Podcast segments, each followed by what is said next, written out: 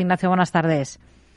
Buenas tardes, Rocío. Bueno, ¿cómo ve las cosas en el selectivo de cara a la próxima semana, la última ya de noviembre? Sí, pues la verdad es que bien, ¿no? el único pero sería eso, que la subida ha sido muy, muy rápida y muy lineal, ¿no? Llevamos prácticamente ocho semanas subiendo y, y con revalorizaciones importantísimas, ¿no? Entonces, si nos fijamos únicamente en el aspecto técnico, la ruptura de los 8.200 para mí es la frontera de la tranquilidad.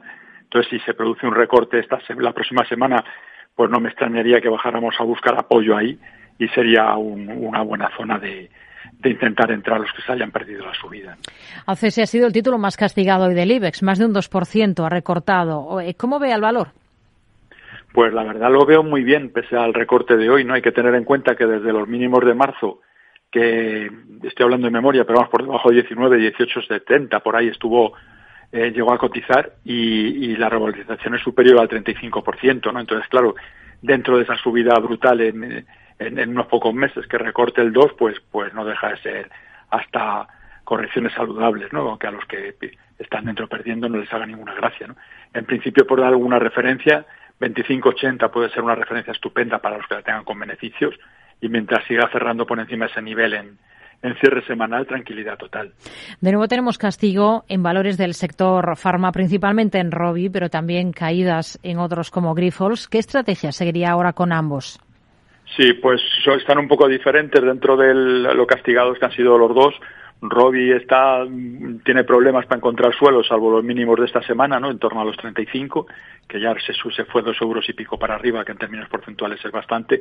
Entonces, en principio, yo Robbie, yo no, personalmente no la trabajamos, pero si, si lo hiciéramos estaríamos en liquidez o cortos los que los trabajen, salvo recuperación de los 37.80 y habría que esperar hasta recuperar los 38.60 para ya empezar a estar con cierta tranquilidad dentro del valor.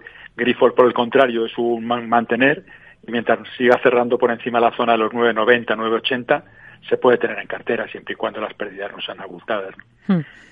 Merlin Properties y Colonial, ante esa desaceleración que estamos hablando del mercado inmobiliario últimamente, ¿cómo los ve por técnico?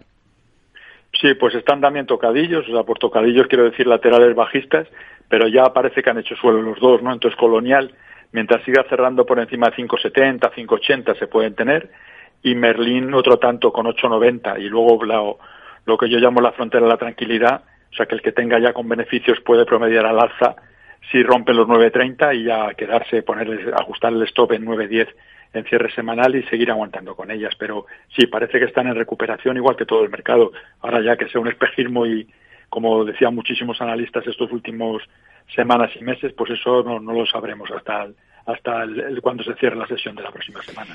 Ignacio Sebastián de Erice, creador de soportes y resistencias. Gracias. Muy buenas tardes. Gracias a ustedes. Buen fin de semana para